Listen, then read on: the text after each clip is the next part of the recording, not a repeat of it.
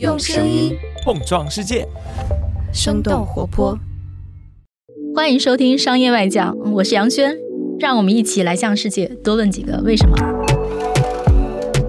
在这个快速变化、信息爆炸的世界，挑选你不容错过的商业现象，了解以不变应万变的本质逻辑。嗨，大家好，欢迎收听这一期的《商业外讲》，我是杨轩。一个正在磕磕绊绊学习 AI 知识的人类。其实我们今年这一季节目的最开始那一期啊，我当时说今年觉得最有意思的事儿就 ChatGPT，或者是说 AI 的技术进步。但是因为我们这一季的开始时间已经到了三月了，当时已经有蛮多节目都聊过这个话题了。我就问大家想不想听这个话题呀？一部分同学想听，一部分同学不想听，因为其实可能就是也听过了很多节目，然后也看过了一些文章了，然后觉得说，哎，该知道的也都知道七七八八了。那如果是这样的同学，这一期节目是可以跳过的，因为这一期节目是一个讲一些基础问题的，或者说基本问题的这么一期。那为什么我还是依然想问这一期呢？就是过去一段时间吧。我们也做了一些关于这个领域的访谈，就是如果你不了解最基本的问题，然后就贸然去跟人尬聊，其实是很难做深入交流的，也很难对他们讲的话形成一个大致的判断。简单来讲，就是说不了解基础问题就直接开始谈商业模式啊、未来变现啊，哎，我觉得就是耍流氓。这一期我邀请到的嘉宾是孙玉珍。啊，孙同学曾经在美国的亚马逊做过经济学家，然后在 Facebook 做过数据科学家，现在回国在一家大厂做数据科学。在孙同学开始讲之前，讲讲我是怎么找到他的。其实我们就问了一个国内非常重要的一家 AI 领域的公司的 CEO，我说：“哎，我如果想补补课的话，哎，你推荐我去看什么？”他就发给我一篇那个孙同学写的文章，那篇文章的名字叫。关于 ChatGPT 最重要的五个问题，孙同学其实也可以讲讲，就是为什么你会写这么一篇文章？你觉得关于 ChatGPT 最重要的问题是什么？有两个原因，一个是工作之内，其实我有职责去帮老板们从技术的角度去了解这些事情，然后我发现我在梳理这些事情的过程中，其实就缺乏一个思考的框架，遇到了和你一模一样的问题，就是资料很多，但是一些资料太深，你很难把它讲清楚。简单的语言把它重新讲清楚，但是一些资料就胡说八道，然后又有很多网上偷换概念的人，然后不懂的人在那瞎蹭热点，就需要一个自己的呃理解和理念去把这个框架建立起来。嗯，你会觉得说经常被反到的，或者是说你觉得嗯说的不对的。是怎么个不对法？就比如说文心一言出来之前，就很多人去说我们文心一言的机会啊，或者怎样。然后我就说不，你先看一下 Google 它到底能不能做出来，然后再去看文心一言能不能做出来，这是一个比较靠谱的路径。总之就是每周都有不一样的胡说八道的人。跟大家聊天的过程里面，有些问题，我觉得如果不深入了解原理，就没有办法判断对方说的是对还是不对。比如说前段时间，其实我参与了我们对李彦宏的那个访谈。他就会直接给出一些判断，比如他说：“嗯，创业公司就不要去做大模型了。”我同意。嘿嘿。他还会说，基于四层模型，就比如说算力芯片啊、框架啊、模型啊、应用啊。他说：“哎，百度好像是目前最强的一家哦。”我就也不知道该怎么判断。就比如说，大家会聊到说，中国的大厂先做大模型，然后是不是追得上美国？之类的问题，他的观点是什么？连红就会说：“哎，我们差距没有那么大，我们是两个月的差距。”两个月，对，两个月。然后我觉得那不谈基础问题，对吧？就是耍流氓。那我们来，对，孙老师已经笑的不行了啊。那我们就回到基础问题。我觉得，嗯，了解一个事儿，大家可以先从前因后果去了解，可能是一个比较好的理解方式。嗯，我就想问说。这一回 ChatGPT 展现出来的这个能力，跟过去这么多年，其实 AI 已经发展了很多年了。跟这么多年这个 AI 表现出的各种能力相比，究竟这个不一样在哪里？你刚刚用那个词特别好，就是表现出来的能力，就是我们不确定它是否真的具备，因为我们对它的原理理解还比较少。包括 GPT 自己和微软很多，它对它能力的这个 assessment 都是从表现上来说的。就是微软最近不是有一个一百多页的那个讲，它从各个角度去评价 GPT 四，然后给出一个结论啊。这个结论就是他觉得已经初步具备了 AGI 的一些能力，当然他也定义了 AGI 是什么。这个完全就是从表现来的。他们自己也说，就是这不是一个原理的文章。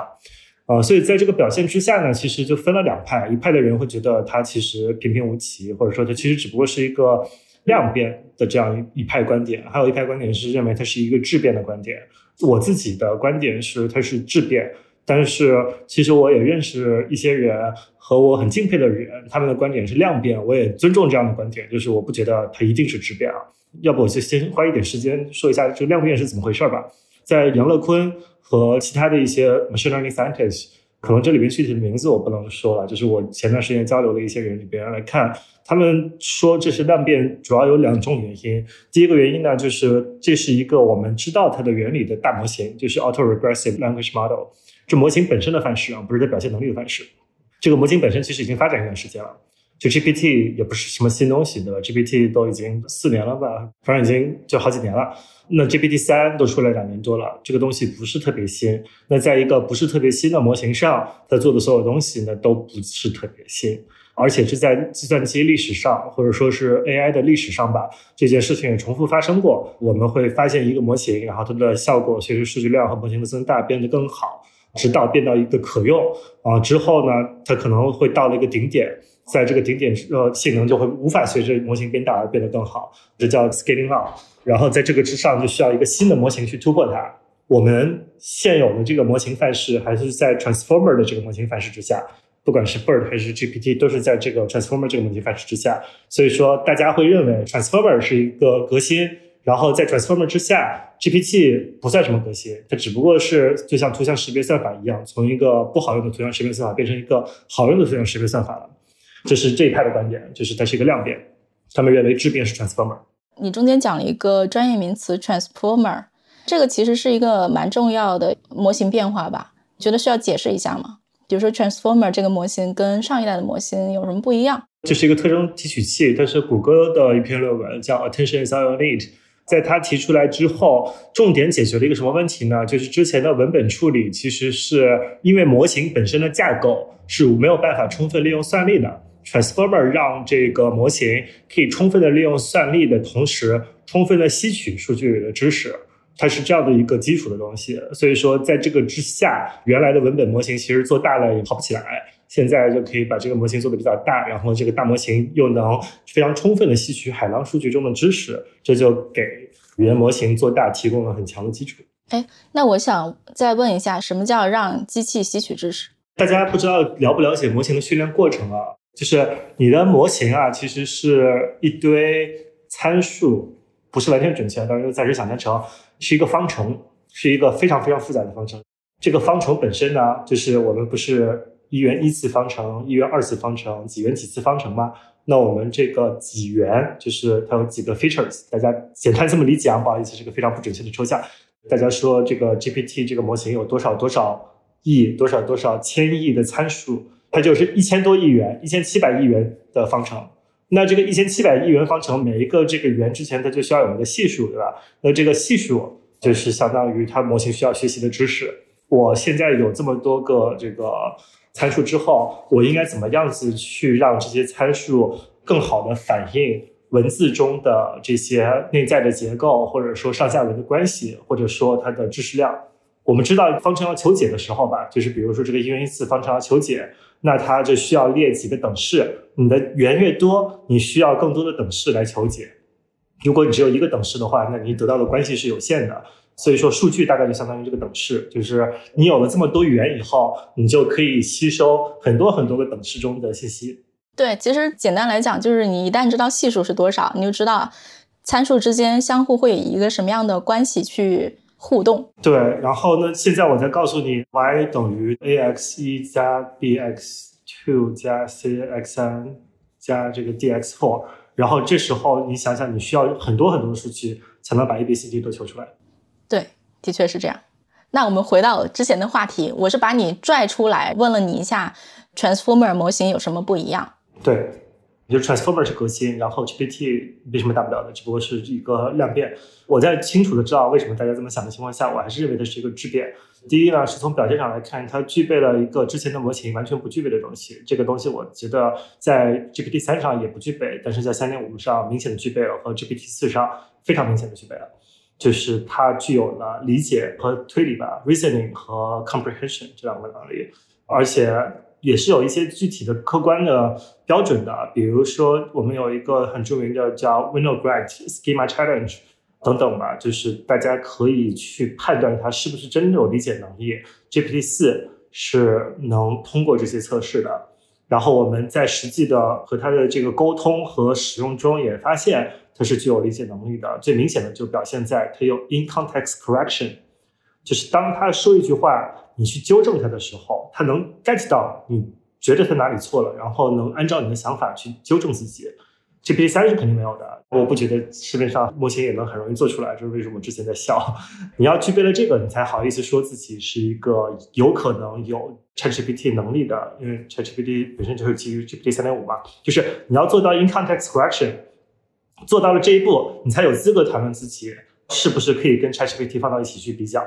我看你的文章里说哈，in context correction 比 in context learning 要难，而且要难很多。为什么？就是基于上下文的学习比较容易，基于上下文的自我纠正比较难。为什么？如果说难不是完全准确，就比如说大家说移动互联网和互联网，或者说手机和电脑，iPhone 和电脑哪个更难？它是要先出现电脑才能出现 iPhone，出现电脑之前很难直接出现一个 iPhone。所以说具体的难易我不知道，但是我们知道的是 in context correction 比这个 in context learning 更晚出现。所以说你要先搞定 in context learning，再搞定 in context correction。你的 in context correction 不可能脱离 in context learning 而出现。以及很多模型已经具备了 in context learning 的能力，但是好像我到现在还没有非常幸福的确定另外一个模型是具备 in context correction 能力的，这就是难的意思。就是 GPT，我认为它表现的东西是有一个足够的不同的，然后这个不同给我带来了很大的震撼。因为其实我之前频道上一两年前啊，出了很多关于 AI 的东西，尤其在那里吐槽了很多大家对 AI 的错误期待。大家对 AI 的错误期待呢，就是当时的 AI 是不具备理解和这个 reasoning 的能力的。而且那个时候我就很明显的感受到了这一点，也很明显的感受到了自己工作被这一点受到了限制，也感受到了整个 AI 行业被这一点受到了限制。当它不具备理解能力和 reasoning 能力的情况下，你的所有的应用都是人类必须提前想好的，所以说它就不 general，它不 general 就是你的这个应用其实是只能把它做轻和做准，但是很难做的通用，那你的发展就受限。我觉得可能大家最有体感的例子就是，我觉得很多人都用过 AI 的语音助手，无论是美国的 Alexa，还是说中国的，比如天猫精灵啊，什么小度小度，然后小爱小爱，他们最好别答应，我家好几个。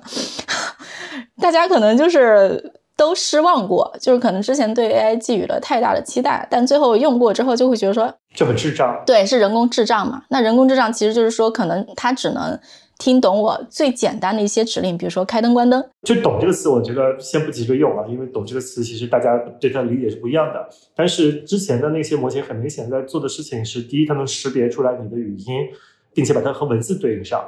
第二呢，它能把这个文字和一个具体的功能模块对应上，这是他们做的事情。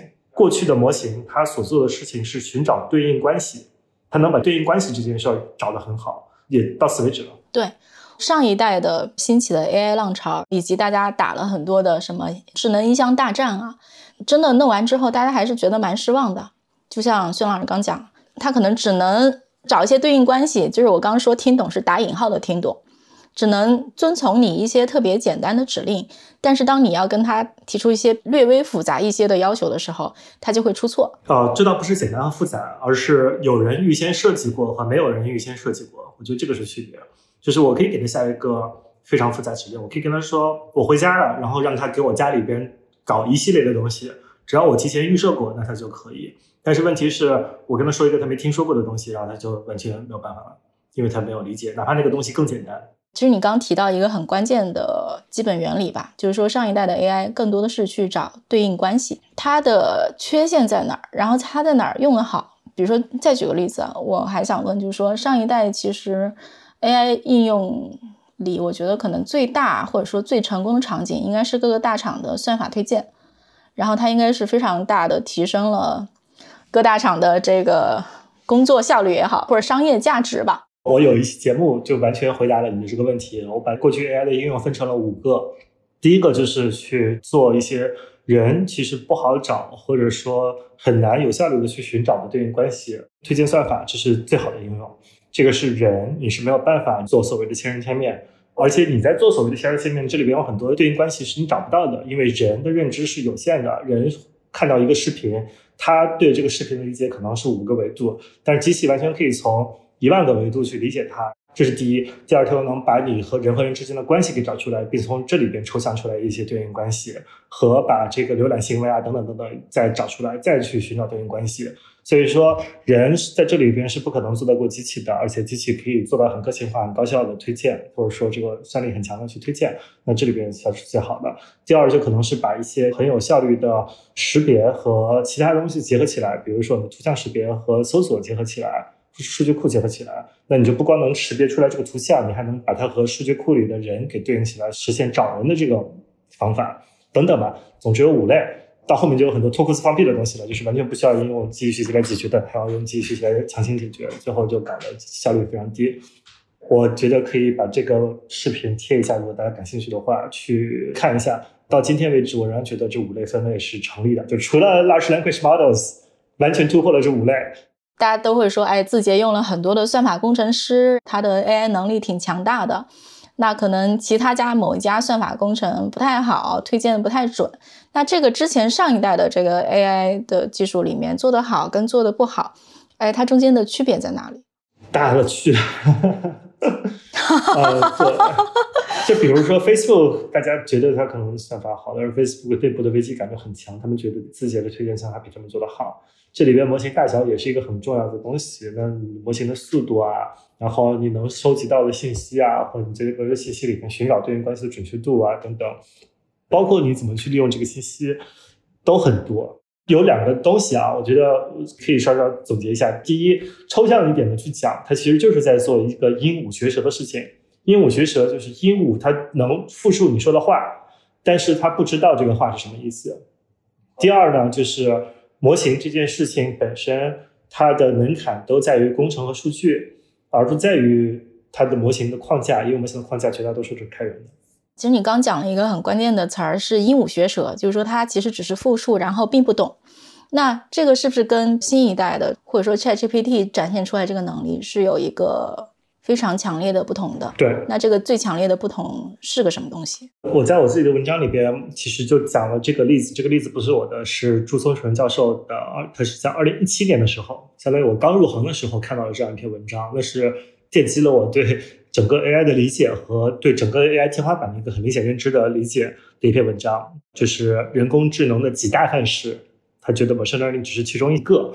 然后也讲了，就是智能的局限是什么，尤其是我们当时人工智能的局限是什么。他就说，过去的呃人工智能都是鹦鹉，然后我们应该寻找乌鸦的智能。就为什么要说鹦鹉学舌？因为乌鸦也是一只鸟，但是乌鸦是具备这个理解和 reasoning 的能力的。当然了，他自己啊，在这个二零二三年的时候说，他不觉得 ChatGPT 是乌鸦，他觉得 GPT 是一个大鹦鹉。我不同意，但是我仍然就像我我一开始说的，我尊重他的说法。朱松春教授是一个非常非常著名的学者，我去举这个例子，我觉得还是很重要的。就是乌鸦，它干了一件什么事儿呢？它在城市里面想打开一个坚果，然后它自己打不开，它就发现车是可以压开这个坚果的，但是车是可以撞死我的，但是红绿灯又可以控制车。它是把这几个东西给联系到了一起，最后去把坚果扔到车前面，用红绿灯让车停下来的时候，去把那个坚果给拾起来。这件事情可能大家听着觉得哦，这是一个聪明的鸟，因为我们看到狗也能干很多很聪明的事情。可是这对于一个机器学习的人来说，当时看到了这个例子，就觉得他这个例子取的实在是太好了。就是我们是了解过往的机器学习的原理的，然后我们无法想象过往的机器原理、机器学习的原理之下是如何做到这件事情的。也就是说，在以往的原理下，只要这个鹦鹉没有看过，或者说没有学过。它很难通过说我逻辑推理的这个一步一步，我最后得到了一个说我从来没有见过，但是我能够 figure out，就是我能够想出来，我这个事儿还可以这么干，就是有一个一步步推理的能力。对，一步一步推理，他是做不到的。他要理解这件事儿，他要理解我要打开这个坚果。我们知道过往的模型怎么做，模型肯定做不出来这件事儿。或者说，他如果要做到这件事儿呢，他只有一种方法，就是他试过世界上的所有的可能性，然后找到了这样一个可能性，并且学到了。但是这个前提之下，就是他要死无数遍。他就是要在这个城市里边去穷举各种各样的可能性，然后哦，这个可能就我被撞死了，然后另外一个可能性没有打开，但是乌鸦很明显它只有一次生命，对吧？它是没有办法去试自己被车撞死的那个情况的。过往的模型在这个范式之下是绝对解决不了乌鸦这个问题的，但是 GPT 就给我这个感觉非常强烈的感觉，就是它可以解决乌鸦的这个问题。这就是为什么我觉得它具备 comprehension reasoning，就是理解和思考的能力。我现在不知道它是不是真的有啊，就是我不知道 GPT 的原理，我不知道它是不是真的有。但是它在足够多的任务上表现出了这个能力以后，我觉得它已经可以突破很多应用的限制了。这个是我刚刚说的两点的第一点。第二点是什么？就是我们其实如果带入人的话，我们发现人我们也不知道这个人是不是真的有智能啊。就是你跟我聊天的时候，你不会去想我是不是一个真的有智能的人，你就默认我是有智能的。然后我们在找实习生，或者说我们在招聘同事的时候。我也不会去说啊，你的大脑是怎么样子，我不需要了解他的大脑结构，我怎么判断他是不是足够胜任呢？我看他任务的结果。我觉得我们其实对 GPT 也应该有这样一个看法，就是我不知道你的能力是怎么来的，但是你展现出了你的这样的能力，他的 GRE 分数比我高，那你既然已经展现了你可以做到这件事情的时候，那我就把这个任务交给你呗。那如果说我们抱着这样一个心态的话，会发现哦，它远远的突破了过去 machine learning 的。范式的很多很多天花板，那它是一个非常非常大、非常非常颠覆性的东西。有没有什么场景或者有没有什么例子是让你印象非常深刻的？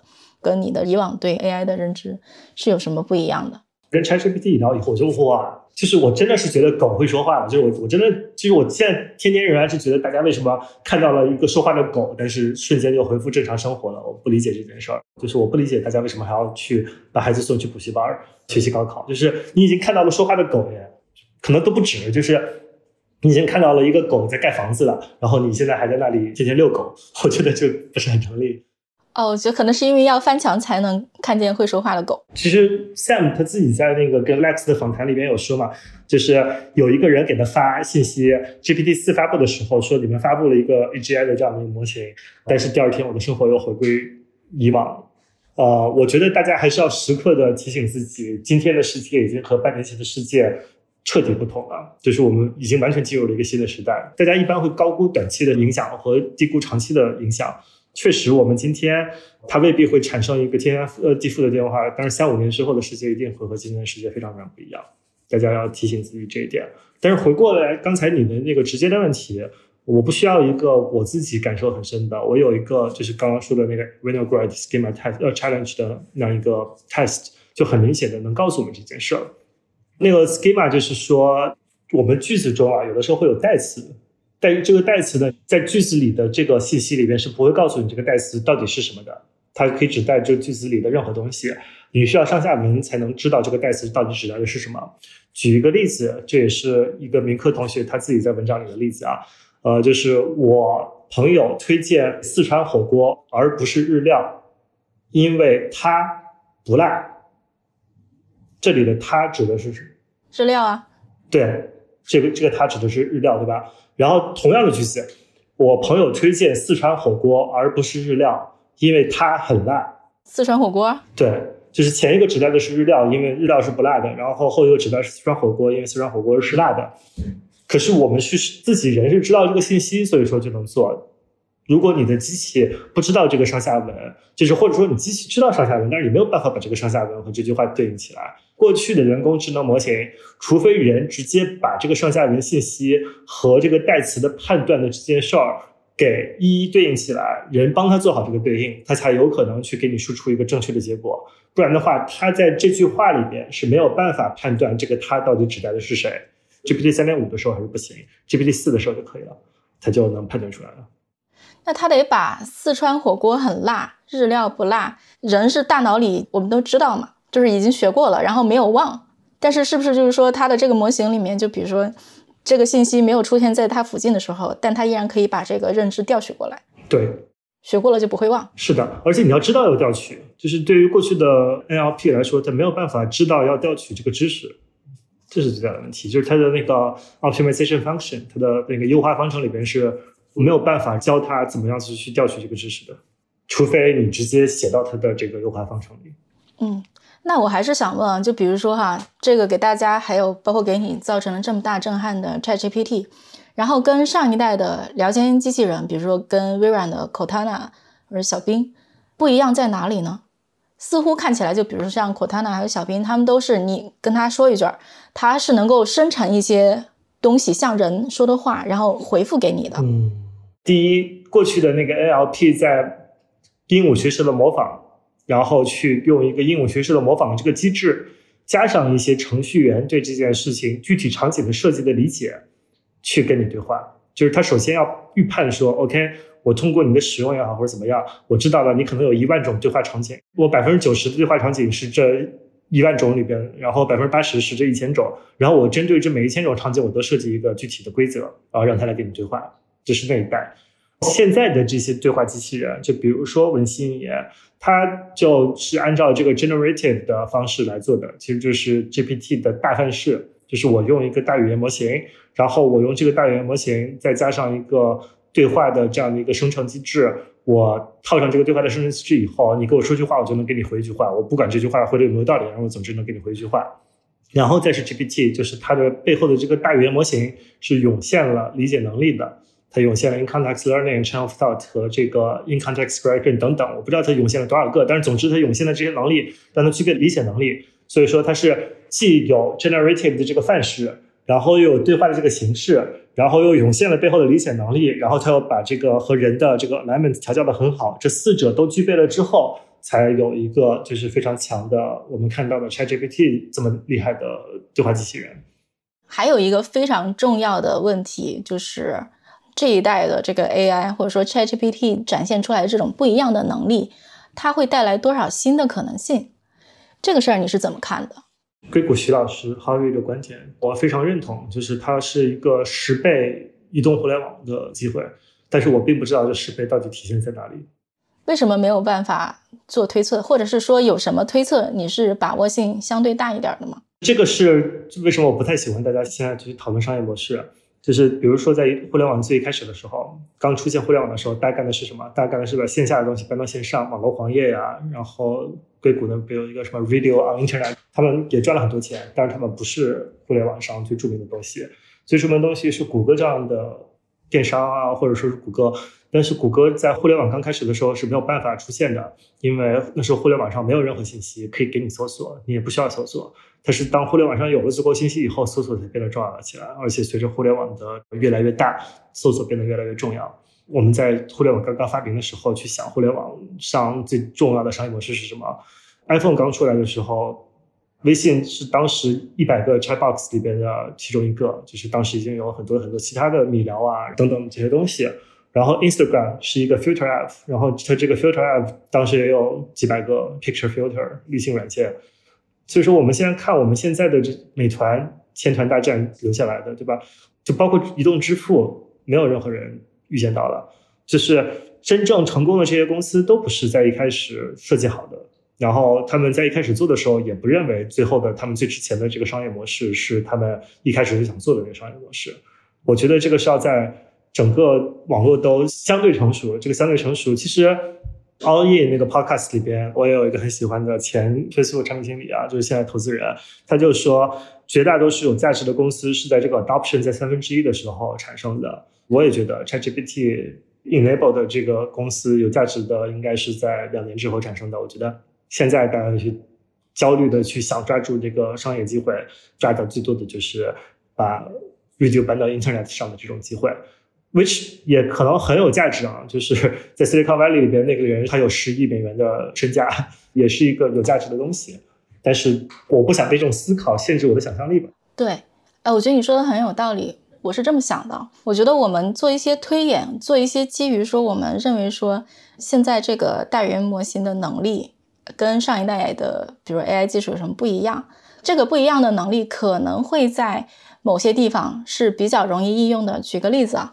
比如说，我问一些行业里的人，我说这个最可能立刻马上在什么地方上产生一个体验上非常重要的改变？他说很简单，在人机交互上一定会有一个强烈的变化。那人机交互其实就有很多应用领域了，可能它不只是人跟什么电脑、手机、平板交互，包括车机交互，对吧？包括一些你感觉可能已经不太行的产品，嗯，智能音箱，这可能都是很快发生变化的一些领域。其实现有的场景就是现有的这个技术下的最佳解决方案。那我们要去想那些现有技术根本不可能解决的问题是什么？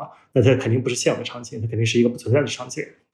那你对这件事情的思考是什么呢？我觉得两个最有发言权的大佬已经跟我们说了，可是大家似乎看了以后也没有形成很大的共鸣。就我当时看了以后，觉得说的太对了。一个大佬是比尔盖茨，一个大佬是 Sam Altman。Sam Altman 大家不知道他是 OpenAI 的 CEO。就这两个大佬已经告诉我们他是什么了，但是。在海量的信息中，似乎大家就没有觉得他们说的东西很重要。呃，三毛特曼他不是说 ChatGPT 的，他是在二一年的时候对 AGI 这件事情，他觉得 AGI 已经快到来了，然后他觉得在 AGI 的时候，人们会带来一个什么样的改变呢？是 Moore's Law for Everything，呃，万物摩尔定律。我们的摩尔定律影响的所有东西，基本上价格都会不断的往下走，但是摩尔定律影响不到的东西，价格几乎都是往上走。最显著的就是我们电视、电脑比之前要便宜很多，性能也要强无数无数倍。可是摩尔定律影响不到的，比如说医疗啊、教育啊，它的价格其实是贵了很多的。他认为 AGI 就会给人力资本。我去解读他的话，就是 AGI 会让人力资本的价格变得特别特别便宜，AGI 会给人力资本这件事儿带来摩尔定律，从而让教育啊、医疗等等的价格变得非常的低廉，和人们可以呃更好的去接触。至少目前大家用起来应该会觉得说 ChatGPT 或者说这个 AI 非常能够像自己的一个助手，能帮你干很多你没有钱雇助手干的事情。我甚至不是这样子去理解它的哦。这个就是你刚刚说的一个很简单的推演。这个简单推演是什么呢？就是它只要开放两个简单的东西，一个是获取工具、获取信息的能力，这个我们在 New 边上看到它都是有的，Plugin 上看到它是已经开放了的。然后第二个呢，我叫 Prompting as a Configuration，就是你跟他说的这些东西，你给他说的这些话，把这个变成 ChatGPT 的配置之一。举个例子就很简单，就是我现在给你开放一个你这个私有版本的 ChatGPT。你的 ChatGPT 呢？你可以跟他说一千句话，而且一千句很长的话。呃，这一千句话里边，你可以教他具体的你的知识。你跟他说：“哦，ChatGPT，你做这件事情应该先 follow 这样的步骤，这样，但是在这中间呢，可能有一些特殊情况，你应该怎么处理？然后我现在告诉你一个例子，什么是好的，什么是不好的。然后你现在给我出一些结果，我给你打分儿，我告诉你哪些是我想要的结果，哪些是我不想要的结果。”一千句话，其实就像你教一个实习生，什么是一篇好的文章，什么是一篇不好的文章一样，对吧？你应该怎么去跟客户打交道？今天 ChatGPT 还不能记住，它能学习，但是它不能记住。你之后就可以让它记住这些话了。想象教完一千句话以后，你有没有信心把 ChatGPT 教成一个有你百分之八十能力的人？对，他就可以替我写稿子了，太好了。写稿子、采访等等。我觉得采访的可替代性弱一点，因为它可能更像是一个在真实世界里发生的东西。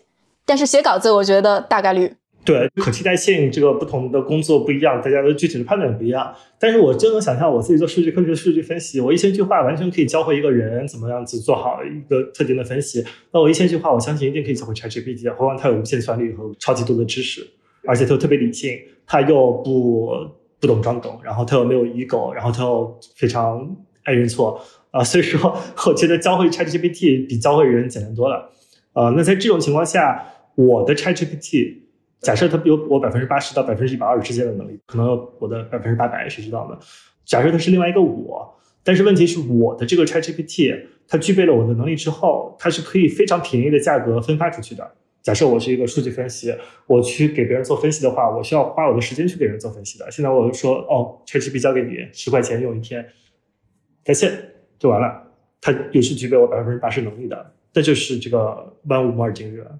我想起你在文章里提过这个概念。对，就是我们到现在发生了两次。第一个就是软件或者说是这个计算机，它让工具的分发成本接近为零。为什么微软在早期能卖那么多钱？因为我做一个 Office，做一个这个 Windows，编辑成本是零，新增一份编辑成本是零，但是我可以卖几百美元。然后互联网可以让我的信息和内容的分发成本降为接近为零。我发一个视频，我给多一个人看，少一个人看，新编辑成本为零，但是它可以给我带来新的东西。GPT 的出现吧，就是让我的人力资本的分发成本接近为零，或者说类似于白领类的人力资本。但如果你是一个，比如说什么修理工，可能并不会。那是 labor，那不是人力资本。除非你再给他配上一个身体。对，我觉得这也是为什么，就是说以前的美元基金或者说互联网投资人特别兴奋的一个原因。就比如说你刚说这个极大的降低这个人力资本或者说智力的资本，我觉得它更多是一个虚拟世界里，至少目前看起来是一个虚拟世界里面可以把边际成本降为零的这么一些东西的，在这个领域里面会发生一个极大的作用。真实世界的话不好说，再配个机器人吧。机器人其实发展起来没那么容易，呃，我觉得机器人也需要一个范式创新才有可能，不然的话，大家就觉得现在的机器人其实就已经是现在技术的很大瓶颈了。它不会有特别大的个性的。嗯，我觉得现在中国有很多人在说，哎，比如说我们自己去做一个新的大语言模型，然后会跟 Open AI 有多大的差距，或者说有很多人在想说，我再去做一个，就是这个差距我能不能赶上？我们能做的比百度好，或者做的比 Open AI 好？这个问题，如果我们从基本原理出发的话，我们应该怎么理解、怎么分析呢？我讲一个故事吧。这个故事就是我其实频道很早期采访了一个学长，他是在英特尔研发五纳米芯片的，能有一个小时的访谈，如果大家感兴趣的话可以去看。但是在那个访谈之外呢，我其实在他家住嘛，然后他还跟我抱怨了一下，说他觉得他现在做的这些工作呢，就挺没有价值的。他是康奈尔的一个材料学的博士，然后他学了很多高精尖的东西，但是在那个实验室里边，他天天做的事情，他觉得贼无聊，就是。长出来这个单晶硅，然后他拿这个单晶硅去做芯片，就是每天去做一些实验，然后把实验报告给做一做，然后按照这个实验结果再决定，OK，下一步应该是 A 还是是 B。他觉得一个初中生只要做他的事情，在这里边做的足够久，也可以像他做的一样好，觉得根本不需要他一个化学博士来做这件事儿。然后我问他，你那个单晶硅需要多少钱能长出来？他说，对英特尔来说一百万，但是对于一个其他的企业，可能需要十倍、一百倍这样的价格才能长出来，因为那个单晶硅的要求非常高，而且它的工序非常复杂。这里边每一道工序差一点儿，最后你的良品率就会差非常多。然后你一叠加的话，你的这个良品率可能就是英特尔的十分之一或者百分之一，所以说你的成本就会比它高很多，而且那个东西本身又很贵，是吧？就是一大片儿，就是一百万美元。然后它的这个 know how，它绝对是没有什么技术含量。但是全都是用钱烧出来的。对于英特尔来说，几千万美元的价格烧出来的东西，烧出来的这些 know how，听上去平平无奇，可是不是能被其他人简单复制。大模型也是这样子的，大模型迭代一次，钱不说，卡不说，你迭代一次需要一两个月的时间。然后你在这里边全都是弄好，Sam 自己也说了嘛，就是他没有什么 secret，都是一些各种各样的 small wins，但是可能有几百个这样的小的工程突破，然后最后形成了他这样的一个结果。你在这里边，你连可能清理文本的这样一个基本功，最简单的事儿，你可能工程能力都比他差了很多很多的情况下，你怎么敢说你能简单的就把一个目前为止可能是世界上最复杂的一个软件系统？给简单的做出来呢？国产做操作系统做出来了吗？国产做大飞机引擎做出来了吗？做芯片做出来了吗？都没有，因为这都是很吃工程能力的事情。更大的原因是，就是谷歌它有无限的动力去把这个东西做好，像那个重要的 Transformer 啊、T 五啊、c h n c h i t a 啊这些模型也都是 Google 提出的，它的人才密度也是很高的，它的算力也是很强的。谷歌到现在也没有做出来啊！谷歌觉得它如果能花一年的时间做到这个三点五的，已经是奇迹了。所以说我根本就不想去判断差了多远，差了很远很远。我也觉得有可能这个东西不难，因为我们都不理解它的原理嘛。我会去看谷歌到底花多长时间去复现 GPT 三点五的这个能力，尤其是 in context correction。如果他花了六个月能复现的话，那我觉得 OK，别人是有希望的。如果谷歌自己六个月复现不了的话，我觉得大家还是要认真的思考，它是很难复现的这个可能性。嗯，我印象中，其实你的那篇文章里面也引用了一些其他的文章，然后中间有些论文对有一些能力做了衡量。我回头可以把这个图，然后也贴到我们 show notes 里，就是说这个量大到一定程度，忽然之间它有一个能力就从一个谷底状态飞升了。就是这是一个衡量的关键标准吗？不是，就是首先它本身的那张图是很有意义的。那张图告诉我们，模型是存在涌现这个现象的，这个很重要。应该说它那个是一个必要不充分的条件吧，就是你必须要先涌现出来很多能力，才有可能形成 in context learning 和 in context correction 的这些能力。但是你有了那些东西，不见得就一定可以导致，尤其过往的那些 ML 的 benchmark，就是大家去评价这个模型好坏的思维方式吧，已经不适用于当下了。所以说，你看 GPT 四在发布的时候，评价自己模型结果，评价的是我怎么样子去解人类的那些考试，他怎么样去解决人类问题的能力。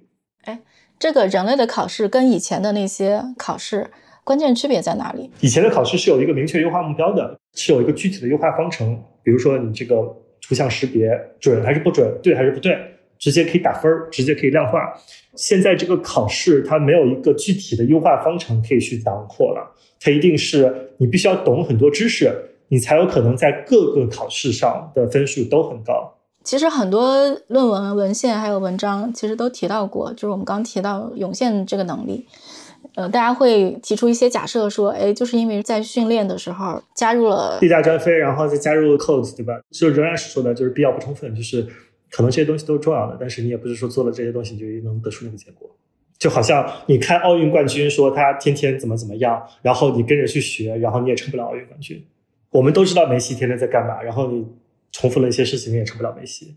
对，但也许网球可以打得不错。反正你去 follow 世界冠军，然后你也许能成为一个不错的人。但是你成不了世界冠军，成为世界冠军，它一定是有那些你很难学到的东西的。你刚刚也提到说，可能很多人就是狗都会说话了，怎么大家还在如常工作？那你觉得大家应该怎么办呢？嗯，第一就是人和这个 ChatGPT 的区别是什么？我觉得还是有的，可能有两个很重要的区别。就第一是，其实这个是在微软自己的文章里有说啊。去看 Eureka 这件事情，Eureka 就是阿基米德在发现浮力定律的时候，我们听过这个文章。他在浴缸里边，然后一发现，就哇，我发现了 Eureka，然后就跑出来，他很兴奋。他其实干了两件事情，就第一，他能发现浮力定律，发现浮力定律可能是一件很难很难的事情。ChatGPT 能不能做到，我不知道，有可能是做不到的。就是你首先你要能把你很多知识给总结起来、拼凑起来，或者说是突然出现一个灵感，有一个 leap 存在的，就是。你不是在现有的这个知识里边往前走一两步可以做到的，你可能是一下子走了十步，然后你得到了那个结果。GPT 现在是看起来不具备这样一个 leap forward 的能力的，因为它是在预测下一个词，它不是预测一万个词之后的那个词。人好像是有一个灵感迸现的那个时刻，可以预测一万个词之后的那个词，所以这个东西它可能不存在。但是第二个也很重要，就是他发现了这个东西以后，他一下就知道这个东西是对的，这个东西是有用的，这个东西是一个真理，或者说是一个非常重要的规律。ChatGPT 这件事儿也做不到，因为他可以发现这么多东西以后，他觉得在他的心目中都是一样的，因为它符合他的模型的价值观，就是大模型训练的时候，我要想方设法的预测下一个词嘛。对于这些，他可能出来了一万个结果，这一万个结果对他来说都挺好。哦，那只有人才能告诉他哪个结果对人是最有用的。所以说这两个能力，就是 Eureka，其实我觉得很好的总结了 ChatGPT 可能不具备的，或者说无法具备的两个能力。阿基米德、牛顿、爱因斯坦是人类的很少很少一部分，是吧？我们普通人又不是他们。那普通人，我觉得第一个就是你能真的去思考，不断的有批判性思维的去思考，我觉得这就是你和 ChatGPT 会有很大的区别。因为只有你有不断的批判性思考，你才能找到最真实的、最有用的那个东西。以及你能在你的过去的这个思维中不断的去提高自己。如果说你得到了一个结果，然后就停在这儿了，然后你就觉得好像似是而非，或者说你根本就无从判断你这个结果对不对，那你说实话，你还不如一个 ChatGPT，真的不如 ChatGPT。ChatGPT 起码还谦虚，对吧？嗯，他理性，很多人是不谦虚也不理性的。谦虚、理性等等这些东西是必备的情况下，我觉得批判性思维或者是区别人和 ChatGPT 很重要的一点。那我们就要多去学习和发挥这一点。嗯，OK，我其实问这个问题啊，就当时我们也问了李彦宏，然后李彦宏就说，不会 prompt 的人在这个下一个 AI 时代是会被淘汰的，可以这么讲吗？就说这是一个很有道理的建议吗？我觉得有道理，就是也没有道理。有道理就在于有电脑的时候，你不会用电脑，会不会被时代淘汰？大概率吧，如果你是个白领的话。对，如果普通人的话是，所以大概就是这种感觉，就是你如果不会用 prompt，你就得有点别的东西啊。对，尼玛工做的特别好之类的。比如说你烤面包烤的很好，那你就不需要用电脑。对，所以说我其实在我之前一个视频里边有说，就是请各位家长停止让你们孩子去上补习班，把这个时间用来学一门手艺。手艺我觉得是不可能被 ChatGPT 取代的，这个是一个很严肃的建议啊，这可以保证你在 ChatGPT 的时代不被 ChatGPT 给取代掉，这是建议一。第二就是你还是要提高自己的思考吧。就如果我们去想不会用电脑的人，其实还是很多，对吧？嗯，我有点明白你说那个 Eureka 的意思。然后我用 ChatGPT，比如说我们经常就是要做点商业分析，我就说你用 SWOT 模型帮我分析个什么什么什么。或者你什么什么你怎么看？哎，我会发现说，因为我可能是那种有的时候拍脑袋想一个点子那种人，我会发现说他比我分析的要条分缕析和全面很多。有一些我可能会忘掉的领域，他都会列一个条目，然后讲出来。我觉得哦，很好，对我的思维是一个很有益的补充。但是我觉得找到那个基于自己对世界的观察，找到一个你觉得最重要的点，然后一个可行的方案，可能偏灵感一点的东西。我没有强烈的感受到巨大的危机感，我要承认。如果你的一个很敬佩的同事或者说老板，他的分析能力特别强，他跟这个 ChatGPT 对话了一千句之后，把，这个 ChatGPT 做 SWOT 分析，你会不会感觉到危机感呢？这个问题我刚也想过，我想过，如果我用 ChatGPT 训练一个我，而且这个虚拟人是无限分发的，那我觉得初级的记者可能就要失业了。嗯，是的。为什么他们会失业？就是因为他们做的工作其实不是那么有价值，是一个智力搬砖活就是他们是把这个现有的信息简单的拼凑到一起和归纳总结，但是这个东西其实没有产生特别多的 incremental 的价值。就是人是能成长，但是他们还没有成长到一个已经被训练了这么多年的一个人的水平。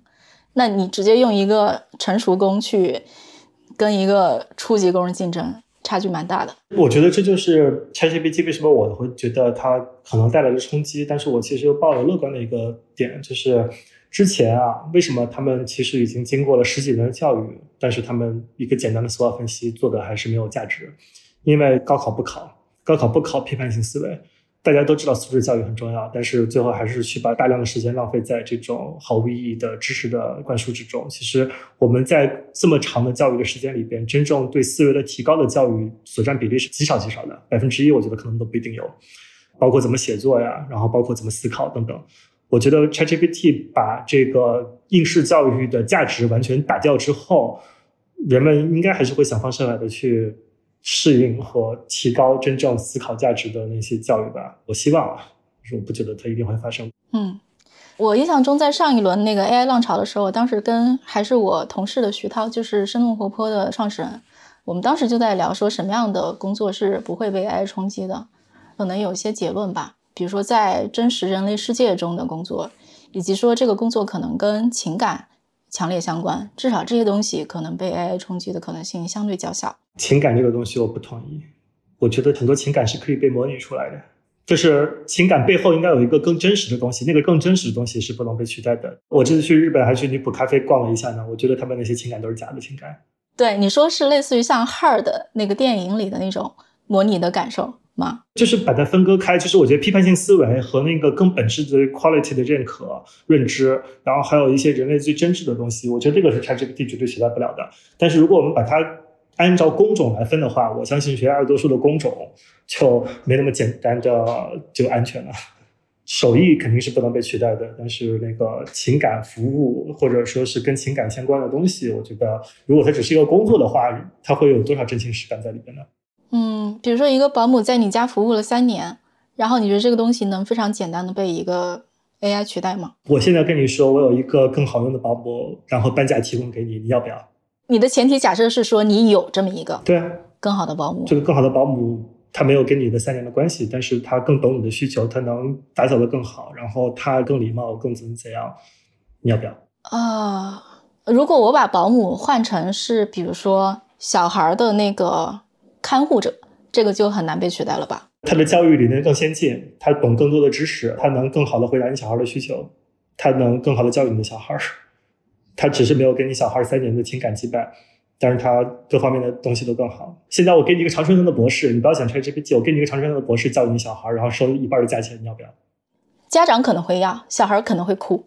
他哭一个周，然后发现那个唐春藤的博士，教育学博士，然后特别懂他，比之前那个人要强了很多。但这个前提假设是在于说，这个小孩没有自主决策的能力。不，就是我可以让这个人来应试一下，去跟那个小孩去聊几天。我相信这个常春藤的教育学博士，他如果真的是很懂教育的话，他一定会比你那个三年的保姆更懂小孩和更能得到小孩的喜欢的。嗯，我换个例子，嗯，比如说哈，就是男女朋友，很多人找男女朋友是基于说。这个人的条件，比如这个人是不是聪明可靠之类的，嗯，但是有一个超越于这些基础条件之上的条件，就是说这个人跟你共度了难以被复刻的人生历程，这个是很难被取代的。对，这个同意啊。这不是工作，但是关键在于取代，而不在于工作。我觉得它是个生产力工具，所以说我只会想它取代的是什么工作。我这一点是同意的。我觉得 ChatGPT 或者说这一代的 AI 进步会是一个巨大的生产力进步工具，这一点上应该是没有什么分歧。现在也有很多宅男，他可以一辈子只跟电脑过，他不需要一个女生。但是这个东西，我觉得它是一个另外的话题。我们更多的有意义的讨论还是在电脑会取代什么样的之前没有电脑之前的工作，肯定取代了很多，对吧？那我们现在讨论的是 ChatGPT 会取代什么工作？你说 ChatGPT 能不能取代男女朋友？我就不想讨论这件事儿。对这个问题是从保姆发展过来的，我们在讨论它难以取代有情感属性的东西。我觉得保姆可以取代。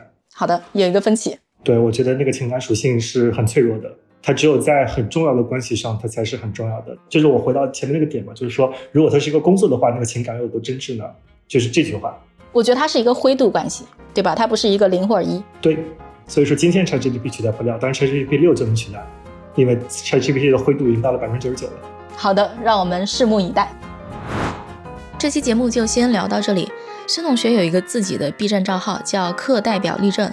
大家有兴趣去了解更多关于 AI 的知识呢，可以去关注他的账号。这期其实我们聊天中讲到了很多专业名词。